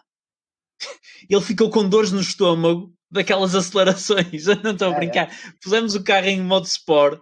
Ele uhum. ficou com o estômago avariado. Yeah, yeah, yeah. Sério. Pois, porque lá está, a questão do, da eletrificação é, é o binário instantâneo, né? Isso, é, isso nota-se. E estamos a falar de um carro com 200 cavalos, quer dizer, qualquer carro com, com 200 cavalos vai ser minimamente interessante. Sim, sim, sim, sim, sim claro. E em relação à, à Nacional 2, propriamente dita, uh, houve alguma parte que, que vocês tenham gostado mais? Uh, que vos tenha até dado algum prazer de, de condução. Obviamente, estamos Ui. aqui a falar do, pronto, de um carro elétrico com 200 claro. cavalos, algumas limitações, obviamente, não era nenhum super desportivo, mas conseguiram gozar bastante alguma parte da. uh, bastante. Bastante, bastante, bastante. Eu, uma, para mim, a parte que mais me surpreendeu foi o Baixo Alentejo. Okay. Opa, eu por acaso já não ia ao Algarve já há muitos anos e as últimas vezes tinha ido é sempre pela autoestrada. Uhum. E eu, a ideia que eu tinha do, do Alentejo e, e muito não, de viagens antigas, já há 20 anos atrás, uh, ainda pela, pela Nacional, era grandes retas. Mas quando chegamos ao Baixo Alentejo, Alto Algarve, pá, aquela zona sinuosa com tantas curvas. Ei, e curioso, aquilo... foi, foi aí que apanhamos as undapes? Foi, foi aí que, fomos, que, íamos, uh, que íamos andar bem. Um, mas uh, o, para mim o mais curioso da Nacional 2 é que tem tudo. Tem essa uhum. parte sinuosa, tem a zona do Douro que é linda, paisagens espetaculares, curvas espetaculares. Tem a zona ali no centro do país um, que é basicamente zona... uma autoestrada. Ok. Em que aquilo é duas faixas e vais, vais ali aquilo com pouco trânsito, aquilo é praticamente uma autoestrada tens tudo, tens um bocado de tudo. Tens paisagens, por exemplo, ali a zona da barragem, ali a zona de Pedrógão Grande e assim. Tens cidades como a zona de Viseu, Vila Real, em que aquilo passa pelo meio da cidade. Tens grandes retas do Alentejo. Pá, tens de tudo, de tudo. Todo uhum. tipo de estrada que gostes vais encontrar na Nacional 2. Yeah. São mim. quantos quilómetros? 730. 730, yeah. ok. Okay. E não, mas é o que o Vitor está a dizer, é curioso. Também o ali, o que me fica o namoro, foi acho que antes chegamos a Pedrógão, ali no, numa serras, ou já não sei precisar, mas também que era curva contra curva, em que o ah, carro. Ah, sim. É que aquilo estava, opa, não tinha, tinha trânsito, aquilo só ouvias os pneus a chiar, porque não ouves mais nada, aquilo é um elétrico. yeah. Opa, aquilo, esquece, aquilo. O carro ficou mesmo com os pneus lambidinhos. E, e depois o curioso foi, nós fomos fazer a viagem, mas nunca fomos uma perspectiva, opá, vamos fazer em tempo recorde, vamos ir e vir. Não, fomos com calma. Quando tínhamos uhum. que acelerar, acelerávamos. Se fosse preciso, parávamos para ver alguma paisagem, para, para comer, para ver um fino, não é? Claro. Os finos, não é? Claro. Tinha que ser, né? Exato, exato. E, e, o curioso é, é, mesmo isso, e depois encontrar as pessoas pelo caminho, mesmo esses, essas pessoas que foram no Sundap e esses, esses tipos. Nós a conversar um bocado com eles, as histórias também já tinham muito, já tinham a ideia de fazer essa estrada há muito tempo e tudo mais. E é, é, é mesmo é uma estrada, eh, é uma estrada curiosa de fazer porque também te mostra um Portugal que se calhar nem, nem eh, não se vê todos os dias, não é? E é aquelas paisagens eh, mesmo fantásticas e completamente desertas, em que não se vê lá pessoas, não é? Uhum. Em que o pessoal é só litoral, litoral. É. Mesmo as cores, começas no verde cá em cima e à medida que vai ficando mais castanho para, para, para o sul do país, mesmo a mudança de cores e tudo, não, fantástico, os cenários espetacular. É uma viagem Acho que é uma coisa que vale a pena. É vale a pena. Agora, quem sabe, com, uh, com, outro, com, outro, com outro carro, não é? Nós, nós estamos à espera, eu, eu estou à espera que o Vitor termine de, de, arranjar o seu, o seu Peugeot, porque ficou prometido em vídeo que íamos fazer a Nacional 2 com o Peugeot. É? O problema, o problema é acabar o restauro. O problema pois. é acabar o restauro. Um, mas, mas é. Falta-te muito? Falta, falta muito ainda? Pá, aquilo está várias fases, aquilo está complicado. Aquilo nunca acaba, né? aquilo nunca acaba. Não, mas ele teve alguns problemas de motores que recentemente se veio a descobrir que eram mais elétricos do que do motor propriamente dito, e agora já, já vamos ver se vou ver se começa a pegar nele. Tenho, pelo menos tenho posto a trabalhar todos os sábados ultimamente todos os sábados o carro tem, tem trabalhado uhum. e agora vamos, vamos lá ver. Mas com a parte é pintura e tudo, ainda se calhar ainda vai demorar um bocado. E, um, e, de, e de motor, claro. Até lá temos que, temos, temos que esperar, mas era uma questão interessante fazer, fazer uh, no, no Peugeot. porque, porque aquilo curva muito bem, não é? Muito bem, muito bem. E a acelerar o David, quando nós estivemos no. fomos fazer ah, o, sim, caramulo. No, no caramulo, no caramulo, sim, sim, sim. Conta ah, vindo embora, o David conduziu um bocado e ele. Aquilo manda, é curioso. manda aí uma história sobre rodas. O que é que queres dizer? Fala aí, ó, David. David, David, diz ah, ah, não, mas não, foi, foi curioso. Nós viemos o caramulo, não é? Eh, e eu conduzi um bocado. E por cá, primeiro aquilo estava num levei umas calças uh, ganga brancas, fiquei com elas pretas, porque o volante estava-se a desfazer, ok? já troquei volante, já troquei volante, atenção, já troquei volante. Tirando essa parte, fiquei assim umas calças de ganga, mas isso, whatever, não é? Não, mas realmente, eu quando conduzi o carro, porque que, que, quem vê, o que eu gosto muito do carro do Vitor e, e, aprecio no resto dos carros assim mais esportivos é que não é muito in your face a nível exterior.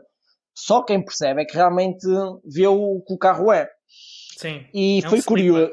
Exatamente, e aquilo, uh, tu atrás do volante, e é uma sensação de, de agilidade, que o carro é muito leve e depois tem uma direção opa, bastante precisa. Uh, é, é, é, qualquer coisa. E depois o que mais curioso era a reação dos outros condutores ao carro. Ou seja, nós vimos condutores de A3 de BMWs tipo a olhar, foda-se, uma puta uma banheira, parece que é um táxi que veio de Marselha. Fazer sinal de luz, tipo, está na frente. A, a, a, cena curiosa foi mesmo essa. Nós, uma, uma, ali a uma altura, acho que até já era o Vitor aqui ao volante, quando entramos na autostrada. A passar o Mercedes. Assim, um Mercedes ou um, ou um Audi, já, já não, já não era, era um Mercedes, era, era, o, parece... o gajo ia para aí a 200. Yeah, e, uh, e eu vi yeah. olhar para o lado, para mim, e olhar para o conta quilómetros. olhar yeah. para mim para o conta quilómetros. Ele, foda-se, como é que o gajo está a passar? Eu vou a 200. E eu ainda ia a 1000 do Redline. Agora, claro, como qualquer Eu ia a 220 e a 220 ainda me faltavam 1000 para o Redline. Mas o melhor dessa história é que não chegámos a casa. Por causa de uma fuga do radiador, ficámos em Famalicão, a 20 km de casa. Opa! É, era o que eu ia dizer, como qualquer boa história que envolva um clássico, tem que acabar ele atrás de um, de um reboque, não é? Do reboque, Ficámos a, casa, a casa de táxi, no Mercedes. Yeah. Foi vingança dos Mercedes. Opa. Yeah. Não, Essa é, história. Mas, é, mas é, é interessante, não é? Esses carros que, pronto, pá, quem não conhece uh, não, não, dá, não dá nada por eles, basicamente. Sim, sim, não, sim. E, não são carros que realmente não, não, não, não te dizem: olha, tenho X potência, cuidado comigo, sou levezinho, uh, não tenho tão suporte, portanto isto é só de acelerador. Uh, epá, e pronto, né? e depois levam-se uma surpresa de vez em quando agradável. Não, foi, foi, foi, foi, foi bastante engraçado, por acaso. É, eu, eu, eu, por acaso, eu sempre gostei de carros de carros desses esses chamados, pá, os sleeper cars. Um, e, um, e foi quando, quando aquele carro me apareceu, tava, lá está, estava a ver carros na net, é o costume. não há nada a fazer, já estou a ver carros. Há quem, be... há quem beija porno, há quem beija carro, não é? Exato, é, exatamente. exatamente. Uh, eu estava a ver carros e aparece-me aquilo. E eu, ui, e eu não conhecia muito o carro, eu por acaso tinha visto no, um, no Top Gear na altura que eles tinham feito um especial sobre os Peugeots, a descascar nos Peugeot. E, um, e tinha, claro, pá, já tinha ouvido falar do carro e assim, mas não conhecia muito o carro. Então fui ler sobre o carro e, um, e pronto, opa, e lá está. Vi mesmo que era um carro que, que tinha potência, que não parecia e que tinha. E que é aquilo que eu gosto dos Renault 21 Turbo, por exemplo, adoro. Sim as uh, primeiras GT também, da, da mesma altura. Os que eu uso? As primeiras GT. Ah, a primeira. Ih, pois era. Ih, é verdade. Os P10. Era máquina. Yeah, era yeah. máquina essa primeira. Yeah. Foda-se. Ah, Olha, curioso também andamos a ver os preços dos 21 Turbo. Lá está. Opa, desanimei ao fim de 10 minutos. Pois. pois. Não, mas Eu vi é. um o ano passado, branco, um Série 1. Um, Epá, foi pai dos mais baratos que eu vi na altura, estavam a pedir 6 mil euros já. Yeah, Mas agora estão bem mais caros. Pois, pois. Agora já estão mais caros. É yeah. Eu gosto mais do, do, do, primeira série do que do, do segundo, na verdade. Sim, sim, sim, sim. sim. Tem um estilo mais retro, gosto mais. Yeah.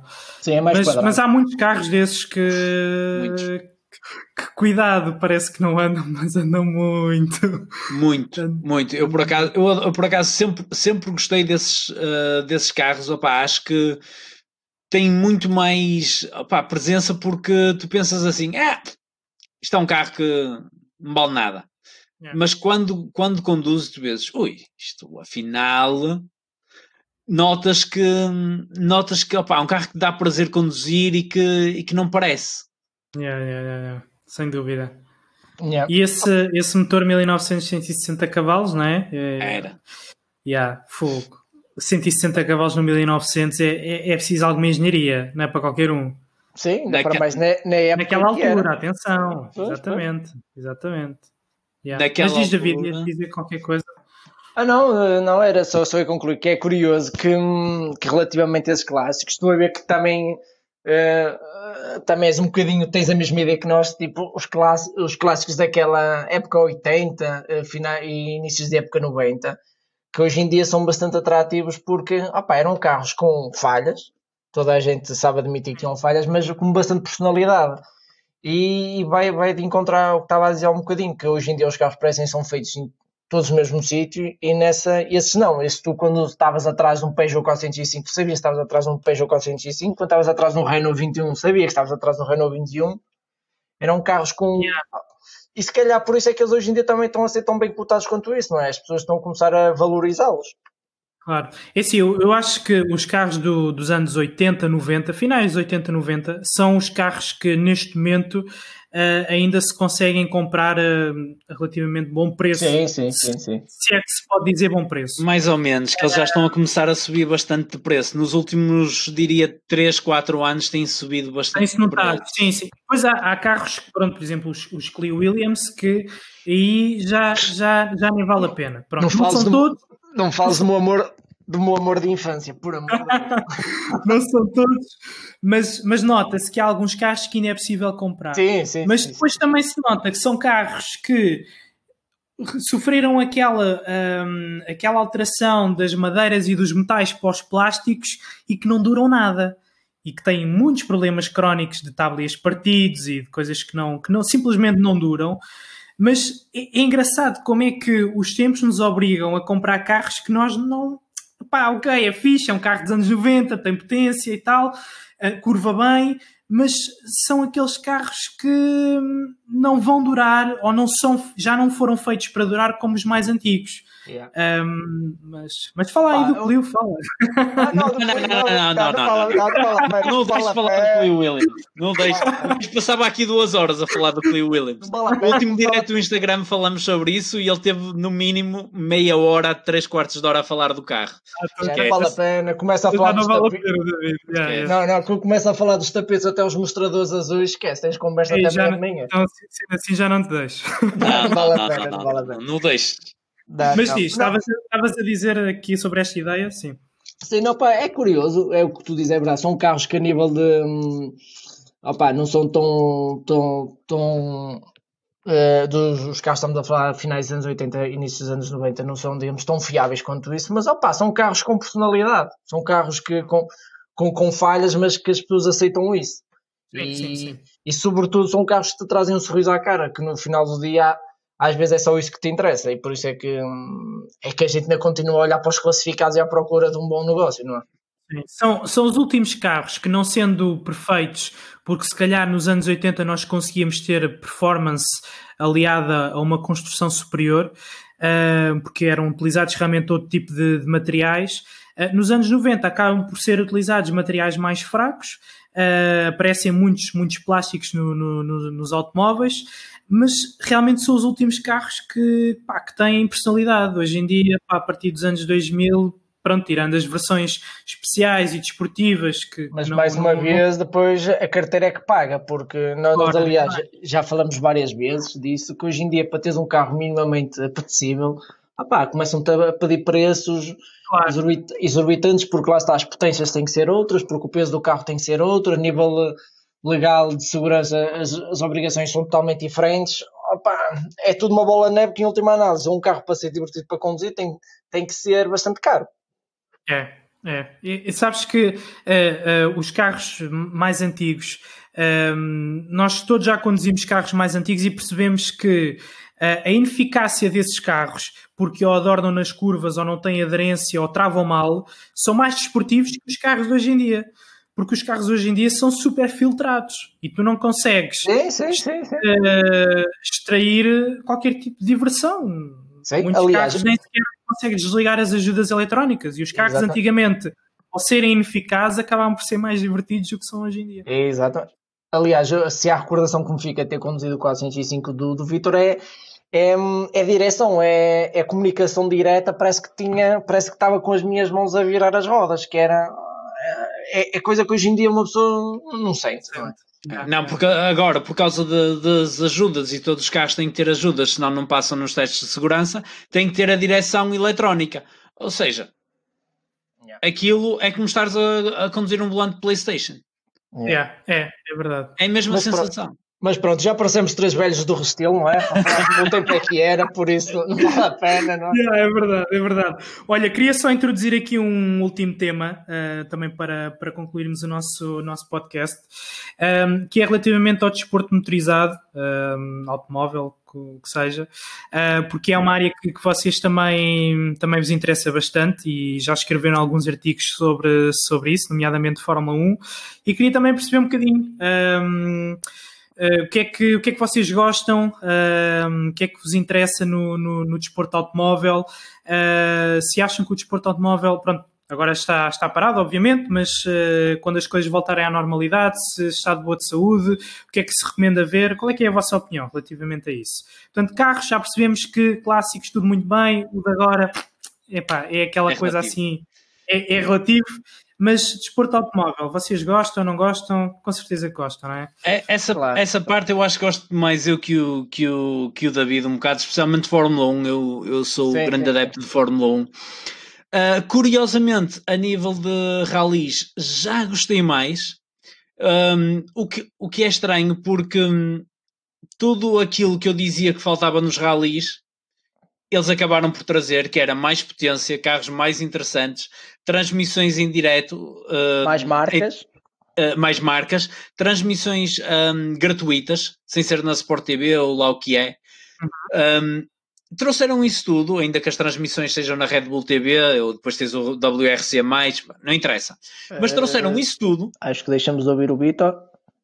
Está aqui, está aqui. Estou aqui, estou ah, aqui. Tô está. aqui. Ah, ok, ok, ok, first. Um, trouxeram isso tudo e no fundo o meu interesse acabou por não subir, pelo contrário, acabei por perder um bocado de interesse. E até temos luta, temos mais do que um piloto a lutar até à última prova, temos, temos tudo para funcionar e no fundo eu, se calhar por minha culpa, acabei por perder um bocado o interesse. Um, no WRC. A nível de Sport Protótipos, gosto, mas não. Lógico que um dos meus sonhos era ir a Le Mans, sem dúvida. Uh, aquilo deve ser uma coisa fantástica, uma experiência única, mas não tenho acompanhado muito, até porque aquilo é uma andota, vamos ser sinceros, esta história da Toyota estar, estar sozinha lá na frente, aquilo, aquilo é uma andota, e depois temos outras andotas, como é o caso Bem, mas a Aston Martin é uma anedota no geral, de hoje em dia, infelizmente. Uh, yeah. Enfim, tudo, tudo, até aquela incursão no DTM, valha-nos Nossa Senhora. Uh, yeah. Aquilo não se percebe. Mas, mas sim, perdi um bocado no interesse. Ultimamente o meu interesse tem-se focado mais na Fórmula 1. Mas claro, continuo a acompanhar os rallies, continuo a acompanhar uh, uh, o EC, continuo uh, a acompanhar, no geral, muito do desporto automóvel mas acompanhar ao vivo e no louco tenho reduzido bastante. Aliás, eu costumava acompanhar o Campeonato Nacional de Rallys uhum. e ir a pelo menos duas, três provas por ano e ultimamente não o tenho feito. Ok. E tu, David? Opa, é assim, eu Fórmula 1 já fui, já fui bem mais, bem mais fã e mais, bem mais in, in, interessado pela Fórmula 1, desde que saíram as transmissões da famosa RTP1, não é? Depois desliguei-me um Acho bocado. que já fomos, exato, é, exatamente. É? Opa, eu acho que houve, pelo menos com o público português, houve assim uma grande, uma grande quebra na ligação a partir desse momento. Em relação ao WRC, sempre acompanhei, até muito recentemente. Uh, nas últimas 3, 4 épocas deixei de acompanhar tanto. Uh, o que ainda consigo acompanhar é o MotoGP, não só pelo Miguel Oliveira, mas também uma, uma das minhas grandes paixões é as duas rodas, não é? Tenho uma moto, apesar de, do Vitor não concordar, que isto já tentamos fazer um vídeo, um vídeo já está feito, eu andar de moto e a falar um bocadinho de moto, só que o Vitor é um bocadinho contra isso, não é? Ele, ele, ele e duas rodas não se dão bem. Não, não sou contra, não sou contra, atenção. Uh, aliás, quem é que te incentivou a comprar a moto? Mas, bro, quem é que disse para comprares essa moto? Não, por acaso foste tu, foste tu. Ah, foste pois. Tu. Exato, exato. Ah, pois. Ah, moto é já agora? É uma, é uma XSR 700. Uh, não sei se estás a ver uma MT-07, mas a XSR é uma versão Sport clássica. É tipo café. Ah, ah sim, sim, com uh, jantes raiadas. Uh, não, não tem, tem jantes raiadas. Não, não, não. Não? Não, ok, não. ok. XSR, okay. mas é... se quiser. Diz. Ok, ah, é, mas tem o farol redondo à frente, não é? Exatamente, é... exato, ah, okay, exato, okay, okay, exato. Acho que já estou a ver o que é, sim, sim. sim. Exatamente, pronto. E depois tem um, um escapezinho de origem da Krapovic e tal. Depois, quando fui ver a moto, o gajo ligou, ligou, ligou a moto, pronto. E eu aí decidi logo comprar, não é? E o Vitor, claro, também me ajudou na decisão. Sem o DB e... Killer, não é? Exatamente, sem claro, não é? Isso não, não somos meninos, não é? Não somos meninos. Exatamente. Uh, e pronto, e, e, sempre acompanhei muito o MotoGP, principalmente na época áurea do Valentino Rossi, uh, sempre acompanhei. Agora, uhum.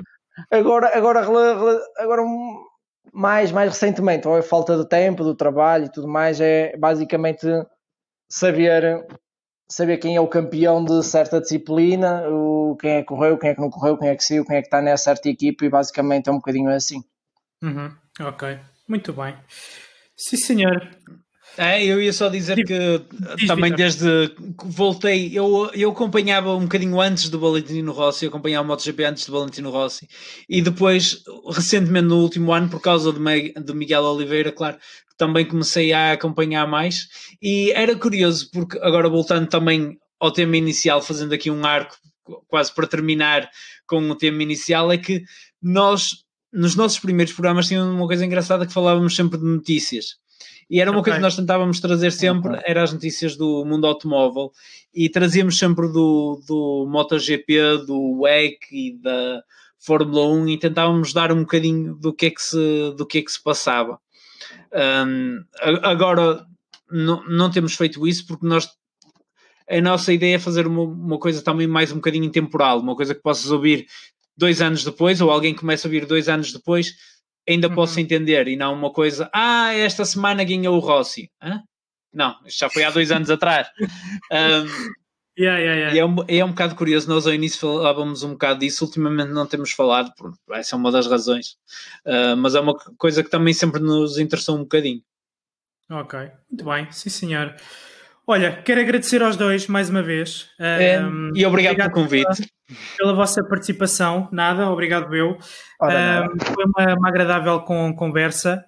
Um, quem sabe se até num futuro próximo, não próximo, o que for, uh, possamos uh, voltar a falar uh, numa, com certeza. Sobre, sobre, outros temas. Acho que, que será sempre interessante. porque pá, como devem ter percebido, a dinâmica entre, entre o Vitor e o David é, é, muito, muito boa. Eles já se conhecem há algum tempo, já trabalham também nisto há algum tempo e as coisas fluem uh, sempre, sempre muito, muito naturalmente. Um, pronto, e é basicamente isto. Espero que, que tenham gostado de, de, aqui estar a gravar com, comigo para, para o Octanas. Mal está em casa, é só ficarem a aguardar pelos uh, próximos episódios. Uh, tenho a certeza que, que vão gostar dos, dos, próximos convidados também. Um, obrigado mais uma vez, Vitor, David, um abraço, fiquem bem. Querem se despedir, deixar aí nota sobre as vossas redes sociais, estão à vontade. Sim, uh, só para agradecer realmente o convite, obrigado. Foi uma conversa bastante interessante uh, e por acaso foi bom relembrar os tempos antigos, uh, relembrar o que temos feito. Por acaso foi, foi bastante interessante. Soube bem, foi, por, acaso, por acaso gostei bastante. e sim, opa, agradecer às pessoas que estão, estão a ouvir também por ouvirem e se quiserem acompanhar é histórias sobre rodas, opa, em todo lado ou site, ou Instagram, ou Facebook. Nós, lá está, não temos grande presença social, chamemos-lhe assim, mas, eh, mas vamos tentando publicar uma coisa ou outra de longe a longe. David, queres despedir? Uh, por mim, Opa, é obrigado, isso. Pessoal, até à próxima. Nós, nós, estamos em todo lado, estamos para o Covid-19. Vocês pensam que nós não estamos, mas estamos lá. É isso, acompanhem-nos. E um abraço e mais uma vez obrigado pelo convite. Nada, obrigado, meu. Pronto, ficamos por aqui então. Tá, até uma próxima. Tchau, tchau, um abraço. Obrigado. Tchau. tchau.